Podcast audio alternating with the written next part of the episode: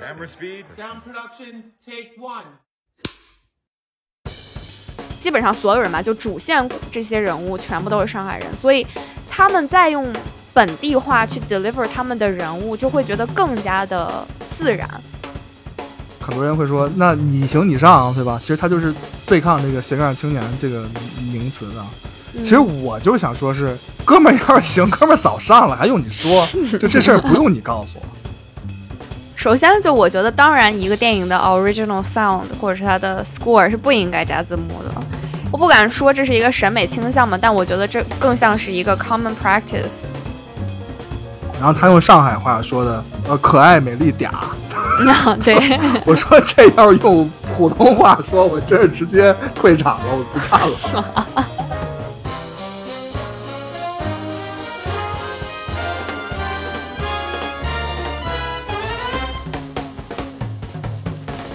大家好，欢迎你来听《洛城二三事》，我是亮，我是佩。嗯，上一期继这个我们聊的瞬息全宇宙之后，我们两个都有点元 力大伤，所以停更了一期，超载了 有一点繁忙，信息过载了两个人。然后我们这一期呢，就是佩给我出了一个难题，就让我聊一个难度更大的。这难度大在哪儿了？这个难度非常大啊！我待会儿来解释为什么这难度大。因为我之前看完这电影之后呢，我给佩记得我发了一个微信，我说这期我就躺平了啊，主要靠你了，你来 drive 这一期。然后你给我 发了一个哈哈哈不行，我说你这次 给朋友这么挖坑还行，就把往火坑边上推啊！我靠。OK，就话说回来，我们这期聊什么呢？聊这个一部国内最近非常火，也不是最近吧，就去年啊，大家都耳熟能详的一部电影。叫做《爱情神话》，我先说一下我为什么就这部电影，嗯，对我来说个人难度特别大，因为我没有参照物。怎么说呢？不是说装啊，就最近五年我很少看国内呃没有进电影节的国产商业电影，我真的是很少看。好像上一部我看的是《烈日灼心》，就真的很少看这样的电影了，所以我不知道怎么去评价它。就你肯定不能 拿他跟费里尼比吧？那不就耍流氓吗？就是当时跟利昂发微信的时候，还特别注明了一下《爱情神话》（括弧不是费里尼那部）。是你要真那个什么没加那个解释，我真的就看费里尼了那部了。嗯其实说实话，就这部电影支持着我去把它看完了，就是把它欣赏完了。主要一个原因是因为我觉得。因为哦，首先这部电影是我和我妻子两个人一起看的。我们两个就特别猎奇的看这部电影，原因是因为，呃，我们个人的这个情感经历跟电影是非常不一样的。我们看到大概百分之二十的时候就意识到这一点了，嗯，所以我们就带着一种猎奇的心态，就是去看完它，就是说，哦，原来国内的都市爱情是这样的。其实这对我们来说还蛮有趣的，因为我们两个就是大学的恋爱，所以而且已经很多年了，所以离这些个现实比较远了啊。所以我还觉得这一点蛮吸引我的，我比较比较想看这个。嗯，其实这个我觉得这部电影反映的爱情生活，其实也不能说代表百分之八十或者九十以上的这个当下的这个所有人的这种爱情状态。我觉得它反映的更多的是一个独特、比较 niche 的一个，或者是之前没有特别的被表达出来，没有通过电影这种媒介展现出来的，嗯，这种。比如说中年，就是用用一些标签，如果来去定义的话，就是这种中年，或者是呃 离异，就是不不是所谓的大家一听一说到都市爱情就想到什么爱情公寓那种什么二三 十岁，然后大家都感觉平时也没事儿，没什么钱赚，但是就能住着很好的公寓，然后谈谈恋爱这种呃青年爱情。嗯，我觉得这个也是他这个电影题材比较独特，或者是比较让人耳目一新的地方吧。嗯。然后这个电影，我当时我记得我准备这节目的时候，呃，问了佩第一个问题，就是你认为这是一部商业电影吗？还是文艺电影？我觉得这个首先引出这个问题本身就特别有趣啊。嗯，你怎么看？我觉得，呃，我觉得它是一部非常成功的，就商业上非常成功的独立电影。我是不是巧妙的躲开了你的问题？是，那你就不用躲，我就直接说了。我觉得这就是一部纯粹的商业电影。嗯，就是我认为是这样的。首先，我们在讨论商业电影跟独立电影的时候，一定要区分一个事情，就是你是以观众角度去说这件事情，还是以创作者的角度去说这件事情。呃，这部电影肯定是如果要以创作的角度来说，它肯定是用了很多独立电影的创作方法去做这部电影的。嗯，但是呃，从观众角度来说呢，因为我觉得国内的特殊环境吧，就一部电影是不是商业片儿，很大程度上不是创作者说了算的，就市场本身就给它定义了，而且很多东西不是导演就能决定的事情。嗯，我这个电影我印象特别深刻的就是，我当时也在问自己说，到底是独立电影还是商业电影？然后当我看这个老白掏出微信，掏出微信那一刻，我就知道这是一部纯粹的商业电影了啊。开个玩笑，可能说的比较偏激了。OK，所以佩，你觉得咱还用介绍导演吗？嗯、反正我如果这趴是让我来的话，我我没有 没有啥要介绍的。我觉得特别有意思的是，我看这部电影，我听说这部电影之前，有一些朋友已经给我推荐了，在配就是选这部电影的时候，都会说说这个导演是一个呃新人的女性导演，然后怎样怎样怎样，她以前怎么多苦多苦多苦。有三个朋友给我推荐这部电影的时候，都是用了同样的说辞，然后我觉得这很有意思，就是嗯 I don't get it. I have to say it，就是你为什么要把这个导演的所有这些东西都都先告诉我，然后再再让我去看这部电影？好像这导演成了一个营销符号，就所以这点我不是特别 get。然后我看完这部电影，反而就是更能理解为什么会有人这么推荐这部电影。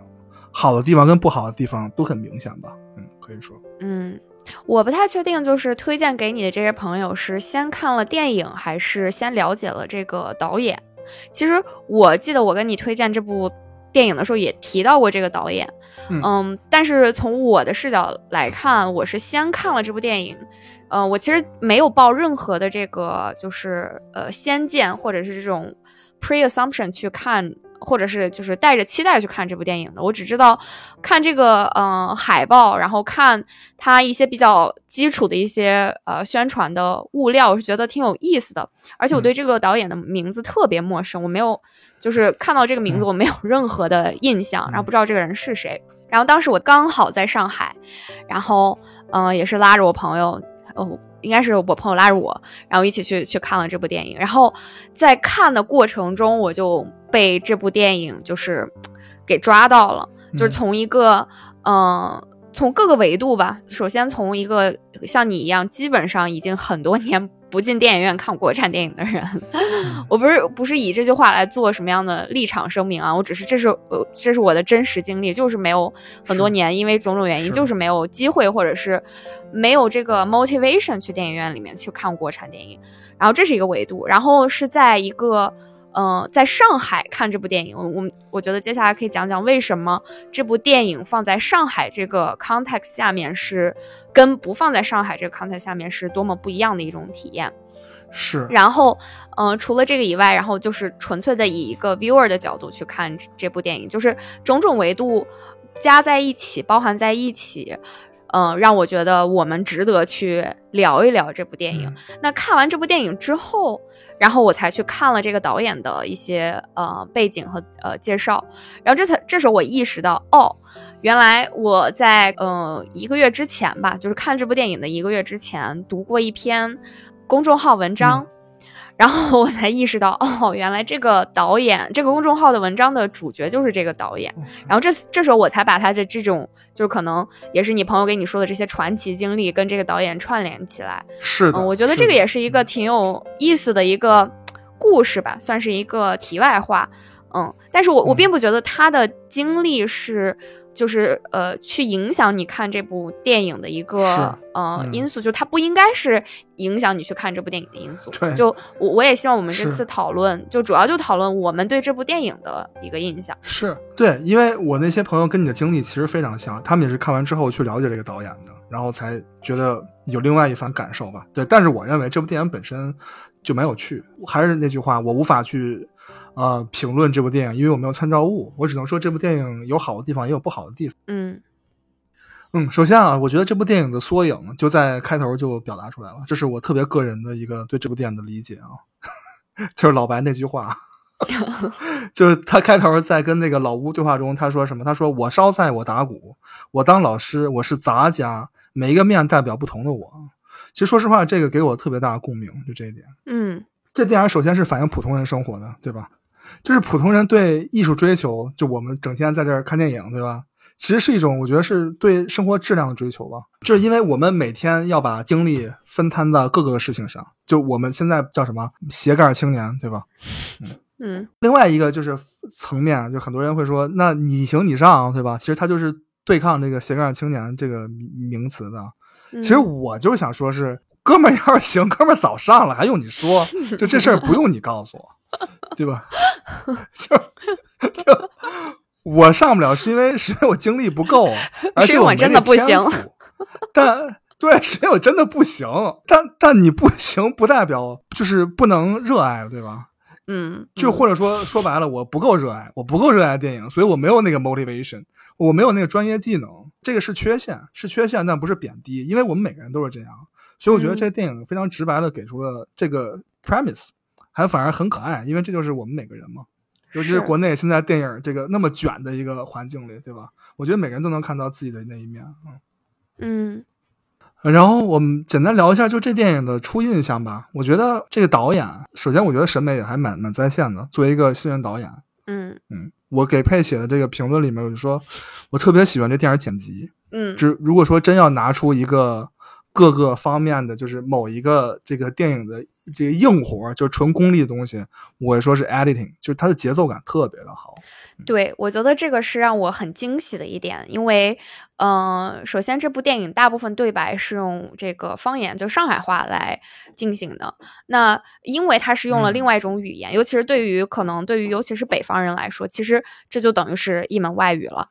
嗯，就有点像我们上次聊那个呃 Sorrentino 的片子，就说这个意大利语天生带着一种 这种不同寻常的节奏感，然后你那个是你一说话，我现在手势就出来了，就就一下就是整个你的这个。整个会把你的人的这个节奏感给调动起来。其实我觉得这个上海话也是有一种特殊的节奏感，这个节奏感里面有一种有一种美感，我觉得。是的，是的，我我一会儿也想聊一下，就是说这部电影的对白用方言来去构建，而不是用普通话来去构建。我的想法是啥？我觉得这也是这样的一个问题。嗯然后，呃，我非常同意这个节奏感的这趴，对，嗯，但是就是我我当然我们是完全是探讨了，不是说我们 要我我要批判这部电影或怎么样，嗯呃，但是从 whole package 就是整个审美的这个电影的审美来看，嗯，我觉得就是画面部分，我不我不知道应该怎么样用更专业的术语来表达啊，就是我觉得还是有一些，嗯、有一些可以在修炼的地方，让这个电影的质感更好。剧组外电影周末你，我立下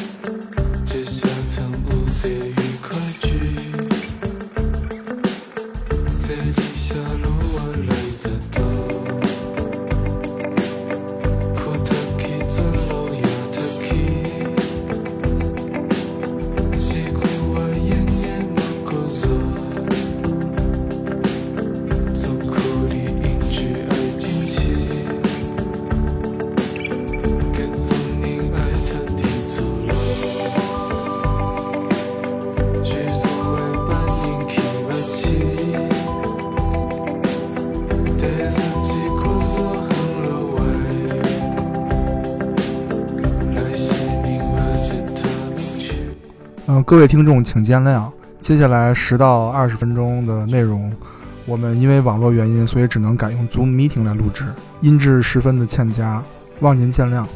话接上爬，嗯，就我觉得这个导演的审美部分呢，其实还是可以再修炼一下的，就尤其是在电影质感方面，我觉得。但是我很同意你刚刚说的这个电影的剪辑，就它的节奏感特别的好。嗯是这个 production value，咱不待会儿就要喷这个吗？对对对，这个我可没是我可没要你们 这怕什么呀？就是都说了不会跟他与费里尼比了，对不对？嗯所以对那 在现有环境下，该该说就要说嘛。嗯。OK，那咱们就说一下这个，我有几个比较印象深刻的场景。一个是你记不记得开头 Gloria 出现那个那个镜头，我觉得还挺有意思的。就刚才就是我刚才说的那一段，就是老白说：“我烧菜，我打鼓，我是我是杂家。”然后他右边有一个画板，然后突然伸出一只手来说还有个人魅力，嗯你嗯记不记得？然后那个镜头一 pan，就把 Gloria 给 review 了。我哎，我说这个还挺漂亮。就他会通过对话来就是 review 人物，所以我为什么现在有一点那个话剧的那个感觉，是因为就是我觉得佩你肯定也有也有想说的，就是这个电影它绝大多数的这个 focus 是在人物身上的。嗯是，就我觉得这个电影特别让我就是让我喜欢的一点就是它的对白，就是它的呃台词部分或者是对话部分。嗯，但是其实我没有特别 get 到话剧感这一趴，就是我我能大概理嗯解你你的意思，就是呃，比如说有嗯这个，尤其是在群像的时候、群戏的时候，可能感觉嗯就是大家在 talk over，然后就是这个台词的切割感会比较比较嗯痕迹会比较重一些，嗯，但是我很喜欢的就是他的这个餐桌戏，其实，是我说的话剧感，其实说白了就四个字儿，就是站桩说话。嗯 在这电影里就是坐桩说话，就坐着不动，然后反而就通过镜头和人物台词来推动剧情吧。就特别巧的是，我们上一期聊这个呃 Paulin Sorrentino 那个《Hands of God》的时候，就聊到了保伦·索伦蒂诺是怎么拍餐桌戏的。对然，后正好我就在看这电影的时候，我说这样这电影要是找一老外来拍，他会怎么拍呢？我觉得这你想想，其实还是挺有意思的，挺难的。这机位怎么给？它是圆的，我不知道你能能能能不能 get 到我的意思。就它不好摆，它怎么摆都嗯感觉很单调。但那导演用了一个特别巧妙的方式去做了一个处理。嗯，嗯，我我觉得就是这一部戏的，就这个电影的餐桌戏跟 Sorrentino 的餐桌戏很大的不同是，Sorrentino 的餐桌戏它其实是一个呃群像的感觉，就是之前没有太多的交代人物。包括人物的关系，它是完全靠怎么说？它的那个群像的那些节奏感，包括去抓各个人物的特征，去做这种人物的描边，去给你呃呈现或者从侧面去呈现这种呃人物之间的张力或者是关系的。但是，嗯、在爱情神话里面，这个餐桌戏其实它不同的是，它的人物关系已经铺垫好了。就是就像你刚刚说的，呃那个外国导演该怎么样拍中国的圆桌饭局？其实中国的饭局文化有很有意思的特点，就是每个人的座位就是其实就代表了他的关系，这是文化层面的一个东西。尤其是啊，我不知道大家的这个当地的习俗习俗是怎么样，山东尤其是这样。过年的时候，我的妈呀，要了命了！我就排就排位子就要排很久，就是要奠定这场这场饭到底吃、嗯吃成什么样，就是你那个谁坐谁坐哪儿是非常重要的。所以他在这部电影里面的餐桌戏，我觉得他是把这些人物关系都铺垫好，然后他的位置也是一个一个交代的。嗯，就像你你刚刚说的这个机位，如果是放在别的导演外国导演会怎么给？我觉得，嗯，就是从这部电影给到的例子，就是他其实他没有说，呃，有特别多的这种通过呃这种物理位置来去交代人物关系，他的位置反而更多的是很呃这个人物是一个一个来交代的，就把它切割开来来交代的。是嗯，因为他们的关系中间有很多这种就是呃 sub context，所以我觉得通过这样的交代，可以让观众的理解成本变低，然后可以更多的就是聚焦在他们的对话内容上，而不是说去揣测他们之间是什么样的关系。因为你一旦把画面给到了太多的人物的话，那大家就会呃，就尤其是观众，他可能就会有一些迷惑。呃，他如果没有抓到一些细节的话，他就忘记这两个人的关系是什么，他就会失焦，就是这个导演想要传达的这个对话内容。是的，你看他每一个镜头在这个餐桌戏的时候，其实是呃用了一个特别巧妙的就那个对称来进行的，就是一个人物的背影从他的后背拍过去，然后把那个两个正在谈话我，相当于是一个对立关系给切给切割开了，用那个人物的背影，而且他就是怎么排的座次，每一个人物他其实都是把两个处于对立的人物关系给隔开的。我觉得这一点还设计的还蛮巧妙的。作为一个新人导演，能做到这一点，其实嗯是对我来说蛮惊艳的。嗯嗯，没错。OK，那刚才佩也提的，电影中有很多关于这个方言的部分啊，然后我给佩 提了一个问题，就是刚才你说的我那个问题啊，这个问题我想了很长时间，因为我看这部电影之后，我就是看了一下这个电影的叫什么呃幕后谈或者采访吧，然后我看了这个导演，他特意提到这个方言这一点，我觉得还蛮有趣。他说，这一部电影中如果有方言，一定是会给表演加分的。然后我听到这点的时候，我就愣了一下。我说，嗯，他想的是表演这方面，因为就是对于我来说啊，方言我认为是剧作加分的，而不是说给一个表演。当然，可能如果我们就是声声要切割表演跟剧作，这肯定很难，因为表演本来就是为剧作服务的嘛。但是我觉得就反过来就问这么一个问题啊，就假如说有一句台词，就是这个电影中剧本里有一个台词不用方言讲的话，就怪怪的，就很奇怪。如果你不用方言讲话，然后你会觉得这这个台词本身是有问题的吗？就或者说是这个创作者写这句台词的时候，就恰好讨了方言的巧呢？嗯，这个是是一直思考的事情。对，我觉得这个，嗯，反正我的观点一直都是，对白的基本功能就是要为故事服务。就它不管是一个电影还是一个文学，我不知道大家有没有读过《猜火车》这部小说。嗯，就是如果你真的有人读过它的原著的话，你会发现，就是它里面的呃对白其实都是用就是当地的方言来写的。就是 Scottish，就本地的那个本土的英文来写的，所以它里面的很多语法，包括发音，就拼写，如果你真的读出来的话，它其实是听上去像一个本地人在说话。嗯，就反正我我的观点一直都是，它不管是什么样的表现形态，对白的基本功能就是要为你的这个故事服务。而，嗯，在《爱情神话》这部电影里面，我觉得它的定位就是一个城市电影。就是这个，其实就是我一开始一开始就想提到的一点，就是在看这部电影的时候，你作为一个上海人，就或者是你在上海生活过、有上海生活经历的人去看，然后 versus 你没有接触过上海的文化、没有在上海真正的居住过或者不了解上海的人去看，我觉得它的体感是非常不一样的。嗯，在这样的一个呃 context 下面，我觉得他的对白用方言来去构建，我觉得是非常灵的。就是怎么说呢？就是这个这个这个工具用的非常的巧妙。嗯，它好用的地方是在于让我想看下去。我觉得它真的让我把我抓进了这个故事里面。它非常映衬这个故事想要表达的这些人物以及这个。呃，主题，当然，我觉得这个它有弊端，就是它的风险就是它很难去跨越文化的去 translate。我觉得这个其实就是，嗯，就像美国人美国人看外国电影一样，就美国人已经习惯了他用他都市电影嘛。嗯，对，他就每个人每个市场的观众都是习惯了用他当地的文化、当地的语言去，呃，看故事。所以，当有一个外来的文化或者基于一个外一一种外语来去表达故事的时候，肯定会有这样的风险，就是我不熟悉这个文化、不熟悉这个语言的人，我能不能理解他想表达的美感，或者是理解他想表达的这些人物，呃，和故事本身的这些呃东西。所以我觉得这个肯定是他，就是他做这样的 creative decision，他肯定要承担这样的风险。但作为一个观众，反正我从我的角度来看，我觉得这个呃工具的运用是非常成功的，在这部电影里面。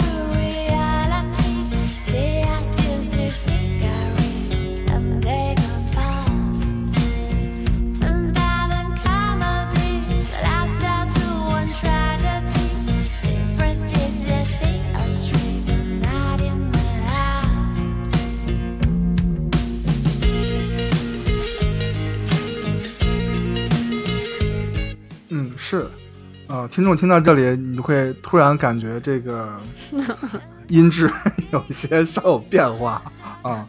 呃，这是这期的一个谜，大家自己猜，因为什么？完了，这期可能录完就没有《洛杉二三师》了，我感觉。不要不要给我整这种。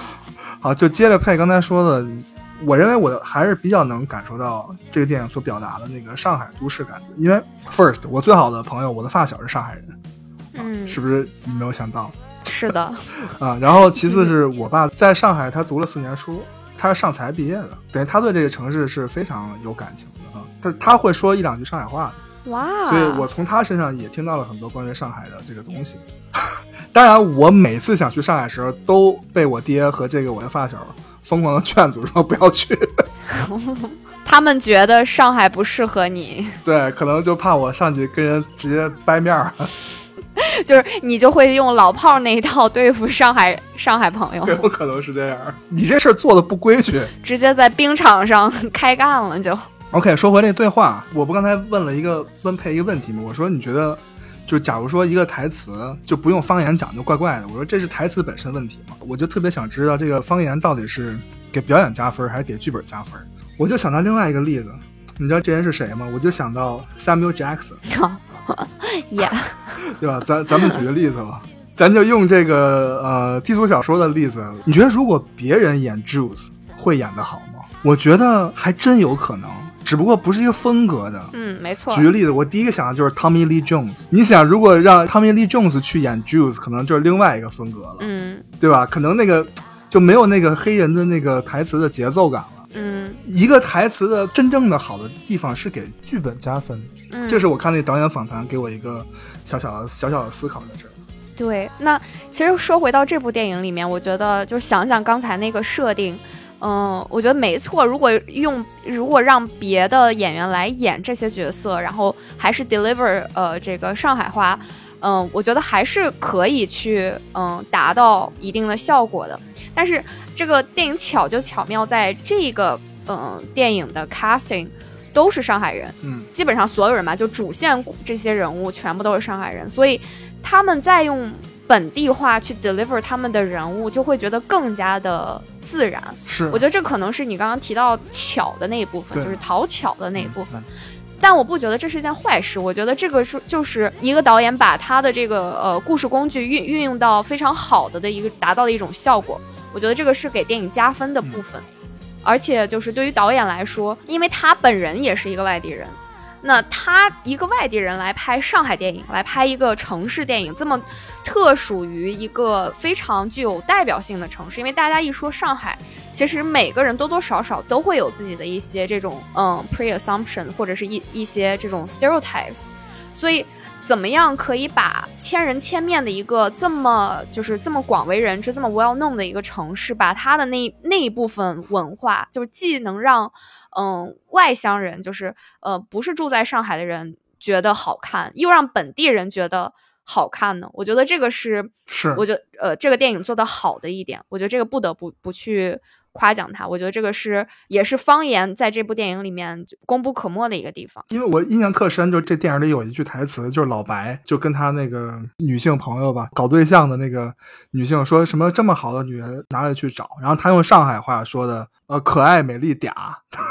对，我说这要是用普通话说，我真是直接退场了，我不看了。对，所以我觉得这个还蛮可爱的，就是用用方言表达的话。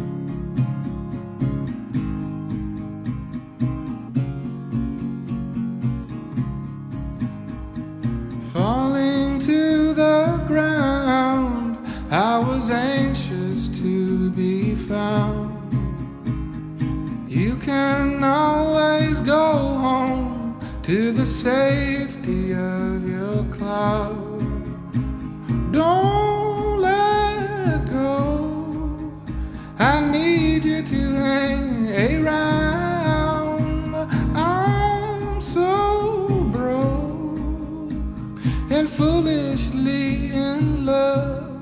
那么接下来怎么着？进入开喷环节，不是开喷啊，就是真诚探讨一下，你先来吧。怎么怎么到这一趴就开始 Q 我了？我先说了啊，就这个电影，先不说别的，刚才佩也聊这个 production value，用一个词要按我说就是有点糙。我不知道有多少听众能感觉到，就是这部电影里，首先啊，我很难接受一部电影的部分台词是后期配音的。西方演员在这部电影里是有配音的，而且配音就是完全毫无遮掩，就是连嘴型都对不上，就是这个是让我觉得特别出戏的一点。而且有些剪辑点他没剪好，根本就他特粗糙，那话都说一半都没说完，就就跟咱这节目似的，就剪的就一听就听出来是剪出来的。六十七分半，就是一个特别不错不错，对，就 自骂嘲一下骂别人心里骂自己，别人就不会骂你，知道吧？对对对，是的，有一个特别明显一个剪辑点，就是你听就是没剪好，就特别糙。所以我一直觉得怎么说呢？配音这件事情，不管它是出于什么原因，是节省预算也好，还是说，呃，演员的表演能力有限，当然这个这个理由不讲道理，对吧？就是不管你是出于什么原因吧，我觉得如果说一部电影放给观众的时候，连嘴型都对不上，这是对观众一种审美的低估啊，就是完全不在乎，就觉得无所谓，我们观众看这个是可以接受的。嗯，我不知道你怎么看这问题，反正我还是挺气愤的。嗯，我觉得这个确实是国内很多电影、电视剧存在的。电视剧就不说了，啊就不说了那我就更没发言权了，因为已经基本上太久太久没有看过了。嗯，那电影我觉得这个就像你说的，我觉得这个是国内的一个特定的产物，就国产电影一个特定的产物。但其实你要是追溯一下，如果你看八十年代、九十年代的电影，如果你去看的话，其实你会呃发现没有类似于这样的后期配音，然后嘴型对不上的这个情况。是的。那如果你要真是按，就像你说的，它它绝对不是节省预算的一个产物，因为这个预嗯算的这个、呃这个怎么说基数肯定是现在比起八九十年代来说肯定大了不知道多少倍了。对，那现在的预算肯定这个整个的这个基数是呈指数级增长的。所以，那就回归到另外一个维度的原因，我我不确定这个会不会就是触发到什么敏感词啊，但是呃，我觉得这也算是一个事实吧，就是大家是在一个共识上面的，就是我们国内有一套比较独特的这种，呃，电影从制作，然后到审批，然后到可以被大家看到的这么一个过程，所以很多时候其实。嗯，可能它并不是一基于一个呃 creative decision 来去做，说我要去剪哪些部分，我要再去后期进行一个加再加工，可能很多是在这个过程中，嗯，不得已去做出的一些选择或者是一些取舍。那这可能是，嗯，可能是 out of creators hands 的一些事情，嗯，但是我在这儿不做具体的揣测，它也有可能不是，嗯，就也有可能是很多这个这个创作者他可能确实就是想以一个比较取巧的方式来去达到他的一一些呈现效果吧。这个我觉得都有可能都有这个原因，但对于观众来说，反正我也是嗯，并不能接受这样的一个嗯，就是最后的一个 execution 的，嗯，这所以我我在这一点上是跟你呃。立场是一样的，但是我可能会知道这么就是嗯知道会有一些不可控的因素在里面，所以怎么说呢，也是一个挺无奈的结果吧。OK，那刚才说这个配音这个事情，可能是导演控制不了的。那接下来我说一个可能控制得了的东西，你 来吧但。我也也必须要说，你看你给我挖坑是吧？就哎，反正我必须要说，这电影啊有一个问题，它这配乐加字幕，我我认为这也是一个国产电影的通病啊。但有一幕真的是把我快快那什么，就是快劝退了，就我不想再看下去了。就哪一幕呢？就是这电影有一场景，就是老白去当那个手演，就是他不拍那手吗？然后他在那画画的时候，那个配乐就响起来了，对吧？我觉得哎，那配乐插的还挺有意思。插完之后呢，他就和这个女导演就一起旁去旁边一个餐桌那儿说话了，聊天了，对吧？对，然后这个配乐呢，这个电影的配乐就变成了一个背景乐，特别远远处放的一个背景乐，对吧？然后那字幕就在 他俩对白上面飘，嗯，就我都听不见那歌唱的是什么了，但那歌词就在上面飘。我真的是觉得我完全无法理解，那是一个特别重要的，其实那段对话还特别重要，就是塑造他们两个人的那个亲密关系的。嗯，然后这个我不知道是谁做出这个决定啊，这创作者会觉得这个歌词比对话更重要，就是其实他把那个那个字幕放在上面，是对观众的一种混淆，就是观众会会说我无法 focus 在这个对话上面嗯，啊，我觉得这件事是我非常非常无法理理解的，我甚至有点气愤，就看到这一幕的时候，嗯，首先就我觉得，当然一个电影的 original sound 或者是它的 score 是不应该加字幕的。我不敢说这是一个审美倾向嘛，但我觉得这更像是一个 common practice。是，就但是我能大概理解到他为什么会加字幕，他的这个呃，就是他的理由是什么。嗯但是我我说实话，我反我有一点点有一丝丝的疑问，觉得他可能也不一定完完全全是 in control 的，就是 in creators control 的。我现在都会有这样的怀疑了，因为我觉得 anything's possible，你知道吗？因为现在这 个这个 rule book 就是你能在国 在在国内去 release 一部电影的这个 rule 魔幻现实主义其实，是非常就是可能会超出你想象的这个细致的，就是嗯，这个嗯边边框框可能是大家可能不是，如果不是从业者，可能真的很难去把它呃阐释清楚的啊。但是我话说回来，我觉得确实，其实给我劝劝退的点，其实就是呃你刚刚提到那个现象，在很就是电影一开始就出现了。我当时就有点震惊到，是就是是那一幕，就是那个嗯、呃就是马伊琍的角色，她第一次跟老白，就是他们俩度过了一夜之后，然后他想悄悄的溜出去，嗯。然后这时候呃老白在，其实那那一幕我还挺喜欢的，就是怎么说呢，很久没有在国产电影里面看到过这样的这么真实又自然的桥段了，就是我很其实很怕在国内看爱情电影，因为是。真的很多时候让我脚趾抓地，就我不知道是不是因为。嗯。对，可能是因为我的经历，可能我不知道，反正就没有办法跟我跟我自己共情吧。然后还有一些就是他就是演员的表演，实在是让我有一点就是难以接受，可能有点太做作，对于我来说。嗯然后，但是这个电影里面那一幕让我觉得还蛮自然的，然后还有一点可笑，我觉得就我觉得拍的挺好的，就是而且他还利用了他那个老房子的那个呃结构嘛，还有稍微有一点这个就是 对吧？利昂提到的这个 camera movement 就嗯还挺有意思的。但是就是让我劝退的一点就是，老白在这个厨房里面，在这个呃，其实是配着他那个外国房客的这个音乐在做早餐。然后这时候，对，很我 很喜欢的一首歌，然后结果那个字幕就飘进来了，然后飘进来的同时还有对白产生，然后这个就变成了我既要看这个歌词，然后也要看这个呃对白这种情况，所以我当时就有一点点觉得，哎，怎么会这样？嗯是但后来发现这个就是在这个电影里面，后来又有不断的出现，我意识到，嗯哦，原来这是一个 This is how they do it now。对，那咱不刚录完吗？Screaming Jay Hawkins 对吧？天堂末影。对啊，我当时我还就是很震惊，我还我说这导演是不是贾木喜？贾木喜？贾怎么木喜回事儿的粉丝？我就无法发这个名字 Jarmusch fan，就我还说他可能是一个贾木许的粉丝啊，嗯我还觉得挺有意思，因为都是都市题材嘛。贾木许的电影也是那种都市感特重。嗯，听我们上期节目啊，就贾木许那期啊，没人听，赶紧听啊。谢谢那唯一一个就是唯一一个小众的听众给我们回复。啊，非常感谢。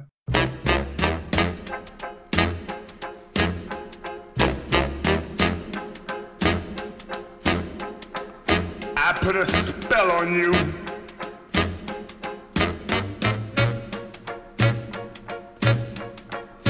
Because you're mine.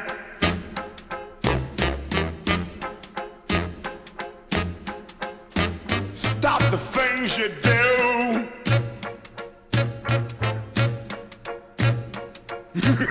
What's up?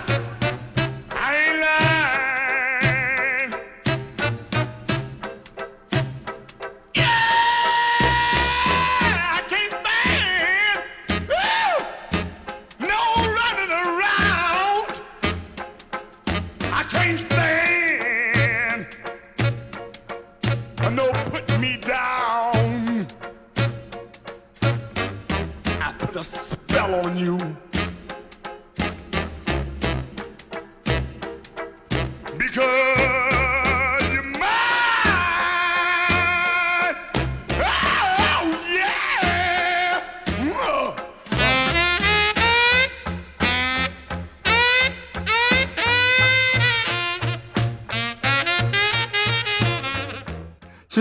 还有一些问题，我觉得这电影台词有些地方不够。怎么说呢？一群人在一起塑造关系的这个台词功力是够的，但是有一些，假如说两个人，就让那些小年轻人去演的时候，我就觉得反而不是特特别，就感觉特别脱戏啊。尤其是那俩卖奶茶的那对小 couple，他俩台词真的是有有些尴尬到我想找个地方钻进去那感觉，就是你刚才说的那个脚趾抓地的那个感觉，嗯所以还是有脱节的地方在里面。我看他俩说话，你知道，我就觉得我就特想，我特别特想看廖凡的电影，你知道吗？你这什么叫表演？就是找一犄角旮旯抽烟就行了，就少废话，多抽烟。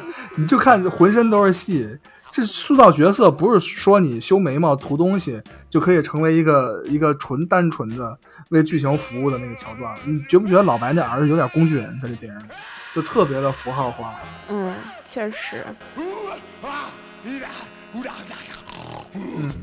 然后还有那个最后电影特别棒的一场戏，就是最后老乌 说他跟这个谁在罗马那段艳遇，对不对？哦哦哦，嗯，对，其实那一段餐桌戏还挺精彩的，就是表演都特到位。然后最后实在就是不知道忘了是哪个角色说的，他说了，呃，好像就是老白说的吧，说他把他的第四给了他，他给了他整个罗马，就是一个字一个字的，就是字正腔圆的把观众应该看到的东西说了出来。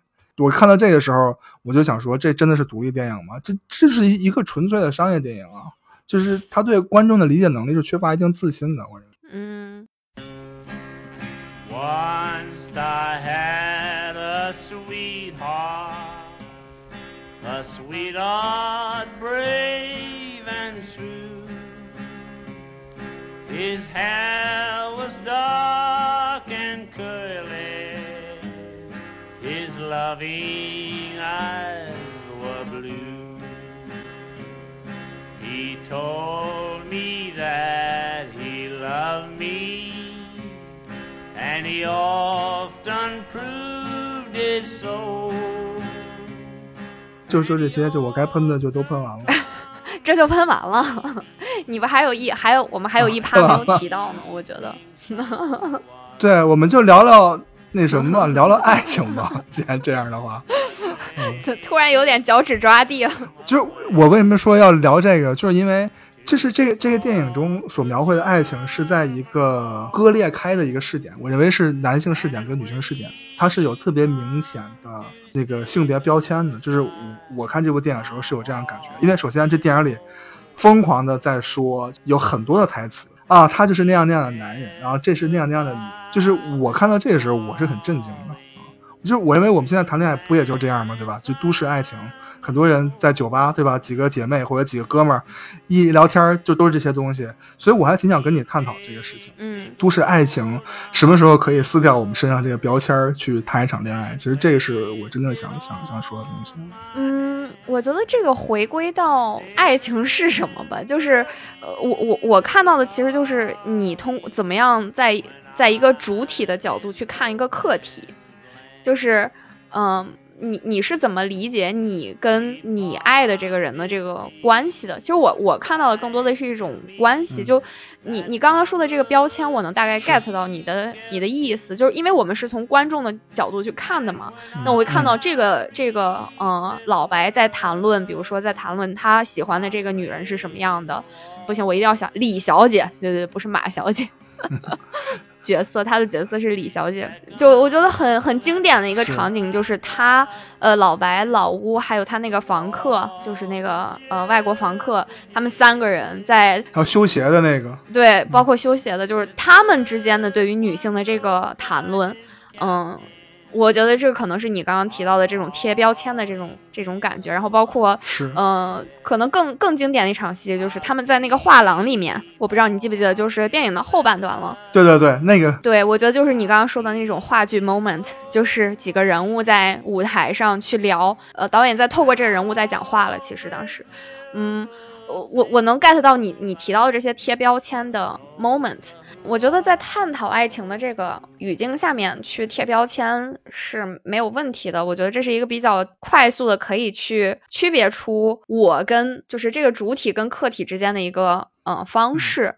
就是你可以想象一下，所有的爱情电影其实都是这样的。我要去跟跟我认同的这个人去讨论他，不管是女字旁他还是男字旁的他，我 刚要说断背山不是，或对啊，我就说不一定这个对方不一定是女字旁的他还是嗯男字旁的他，就是他一定要是通过这种方式去去进行一个讨论的。但是我觉得，如果是在一个平等的这样的一个关系里面，这样的讨论是没有问题的。所以我对于贴标签这个词儿本身其实是没有任何怎么说呢？我不觉得这是一件。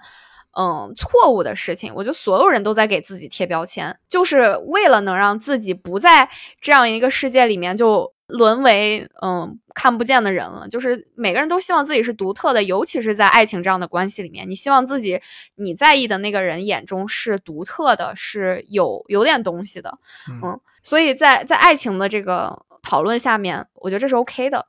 但嗯，我觉得如果真的是去呃抽象到更高一点的这个呃维度上，我觉得我在意的问题是贴标签的目的是谁，就谁在贴标签，以及他贴标签是为了什嗯么。我觉得这个是产生争议的部分，就是是问题所在。嗯、在电影里面其实也有 Q 到这样的这个命题，其实这个就会 可能就会上升到可能大家觉得会有争议的这种讨论了，就是这种嗯性别的话题的讨论。嗯，就比如说在电影里面的这个前妻，呃，贝贝跟老白在呃，就是那个舞厅酒吧，呃，就是那个叫什么，呃，就是那个 swing swing party 那个那个跳舞的那个酒吧外面，呃，聊天的那个花，因为在之前贝贝这个人物，其实他只是呃，只是交代为老白的前妻，但是在那一幕我们是真的看到，尤其是在圆桌戏那场戏之后，嗯，那一幕是真正去交代贝贝跟老白之间发生的一些事情，然后就从他们的那段对话里面，我们意识到，哦，嗯呃，是他们离婚的原因大概是什么样？他其实没有很明白的去交代，但是你通过他们的对话能，观众能很意会到这这个发生的事情。我觉得很有意思的一点是，贝贝有一句话说的，我觉得很很切中这个命题吧。他说：“我只不过是犯了所有男人都会犯的错误。”对，是这样。这话 就会很戳中，会戳很戳中我，会很戳中很多这个女性观众了，嗯，在这儿。然后后面还有一个例子，就是老吴跟老白分析 Gloria 的时候讲的话，就是 Gloria 要给这个老白打钱，对吧？就是他们度过了很浪漫的一晚，对，然后他们一直在讨论。嗯，可能老白对于就是拿钱这件事情心里面还是不 不是很舒服，然后老老吴就跟他分析，我觉得这个电影里面有很多这样很有意思的，嗯，可能在很多观众看来，当然这里的观众可能就是嗯，大家看到的维度都不一样了，但是其实，嗯，它是对于很传统的或者是很大家认知里面很 stereotypical 的这种所谓的性别角色的一些，嗯，转换或者是比较。呃，有这种挑战意味或者是调侃意味的一些对白，我觉得这些对白都是导演在通过人物在表达他的一些观点，呃，或者是不能说是观点，我觉得他在抛出一些很有意思的问题，是这个是让我觉得很，嗯，我很喜欢的一点，就是说他是在用人物在讲话，他没有得出一个结论，嗯。他没有是 就是 让就是这个角色对着镜头给你啪啪啪来一个就是我们要什么真善美之类，就没有没有这样的这种 嗯。这样的 delivery，他其实更多抛出的是一种问题，我觉得它是一个讨论的呃开端，或者是是。嗯、呃一个 conversation starter。嗯你聊这个，我可就不困了。来吧，You take me on my dream, that we can use the song. I wish you understand we are lonely love. I say you are my crazy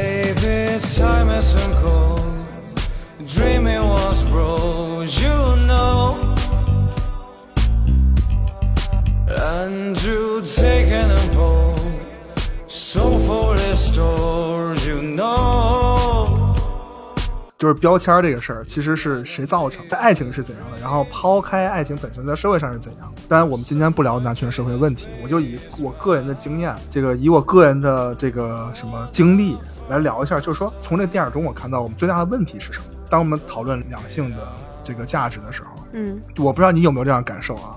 我深刻体会到，我周围的很多人，就是我周边人嘛，甚至包括我年轻时候我自己，我们经常会把个人的性吸引力，或者说个人的性审美和两性社会，就是男女的地位，造成一个严重的混淆。嗯就我们会经常说，我喜欢的女性是这样的，所以所有女性都应该是这样的，是不是就会有这样类似的感觉，对吧？嗯我个人的经历，把我家底儿掏出来，我跟我老婆的这个结构是 是是非常反常的，就我们家的组成结构是是非常的反传统的。嗯就是我是一个典型的偏女权主义者，然后我老婆是个男权主义者。嗯 This is very interesting。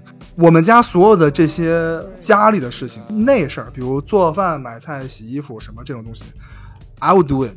嗯家里所有的这种，比如说我们普遍认为男性应该做的事情，首先我必须要要 confess，就是我是一个手脚极笨的人，我连换灯泡都费劲，就是我。我连这个叫叫什么买两只螃蟹我都不知道，就是我有我得跟这俩俩螃蟹奋斗半个小时，我才能把它扔扔锅里。就你看过那个 Annie Hall 吗？就乌迪艾伦跟俩龙虾，这些东西我老婆都看不下去。你靠边滚蛋一边待着去，说你这没用。我们家开车是我老婆开车，I can never drive。我路考 fail 了五次，以至于那教练最后问我说：“你们家是不是开飞机的？”我后来才明白他为什么说这话，是因为我开车一直压着线，不管我在哪条路上，离马路牙子近压马路牙子，离线近压线，就是我眼睛应该是视觉上有有些问题。I cannot do any of this。OK，我们家所有这些大型的决策都是我老婆来做，我只负责在家做这些琐事，然后我们可以生活的非常好。然后我们两个性格也是完全不一样。我这里就要举一个非常有意思的例子，就是关于贴标签这个事情。就我刚才说的，为什么把性吸引力和两性社会地位造成混淆，在哪儿呢？我印象非常深刻，就我结婚是在国内结的，对吧？我那回国，你记不记得咱们之前那天晚上还吃了顿饭？嗯我回国的时候，国内办婚礼有个东西叫叫什么？叫司仪，对吧？嗯就是那个给你那个煽乎的那个现场，对吧？嗯给你煽啊，对吧？嗯嗯嗯就办婚礼之前呢，几天之前你得跟他见个面，约个地方见面。见面干嘛呢？嗯他会给你们两个人一份问卷，特别有意思，一个 questionnaire。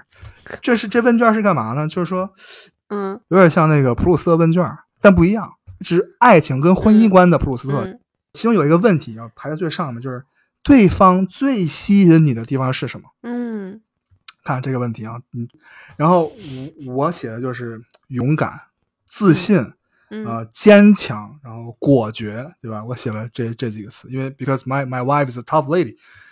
然后我老婆写的是什么，我就不说了，反正就什么什么，you know，it's like unisex word。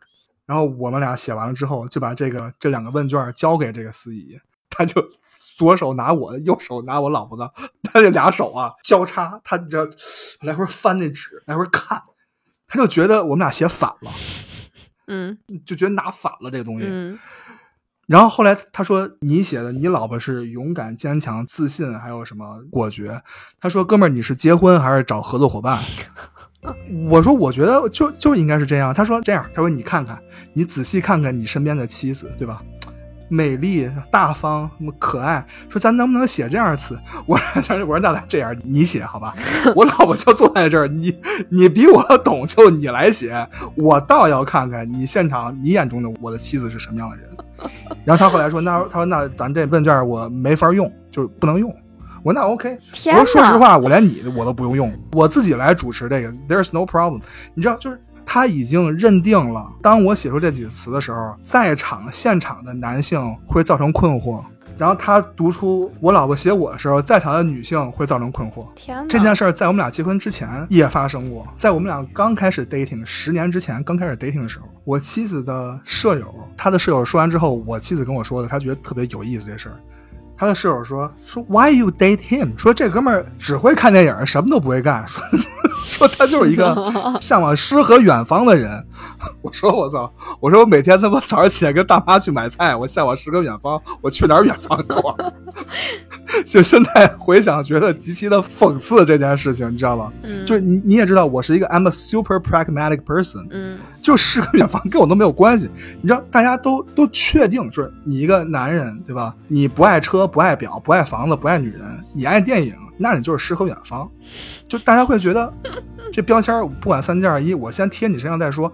他们永远接受不了一个喜欢看电影的人是一个务实的人，They cannot think that way。嗯但是，我觉得这几年我们我们在变化再好一点，我们两个在男权社会下其实都是受害者，我们两个人都是的。是的，我的性吸引力就在这儿，我就觉得自信、美丽、勇敢女人是最性感的。嗯那他可能就想要一个，you know like pretentious narcissist smart ass。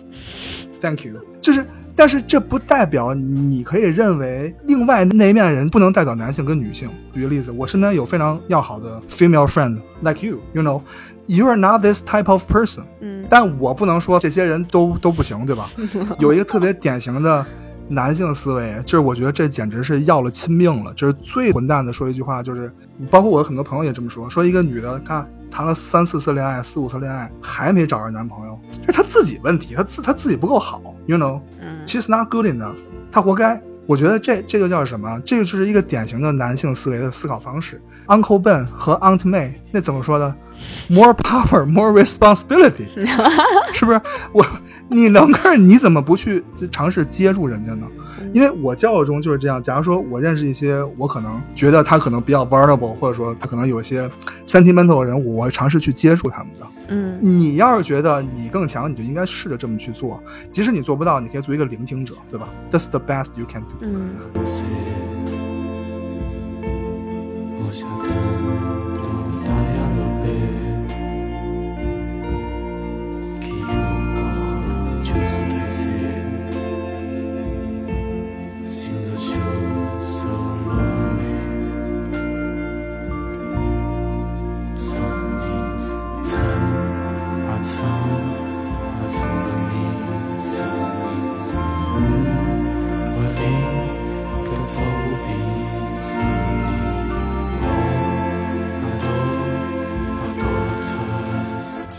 别划分的这些标签是在一个男权结构下赋予意味的。是的，它不仅仅只是基于自己的喜好去贴标签，而且这些标签它可以产生一定的影响。是它是有利益的。对，是的，他们可以从贴标签这个行为里面获得利益。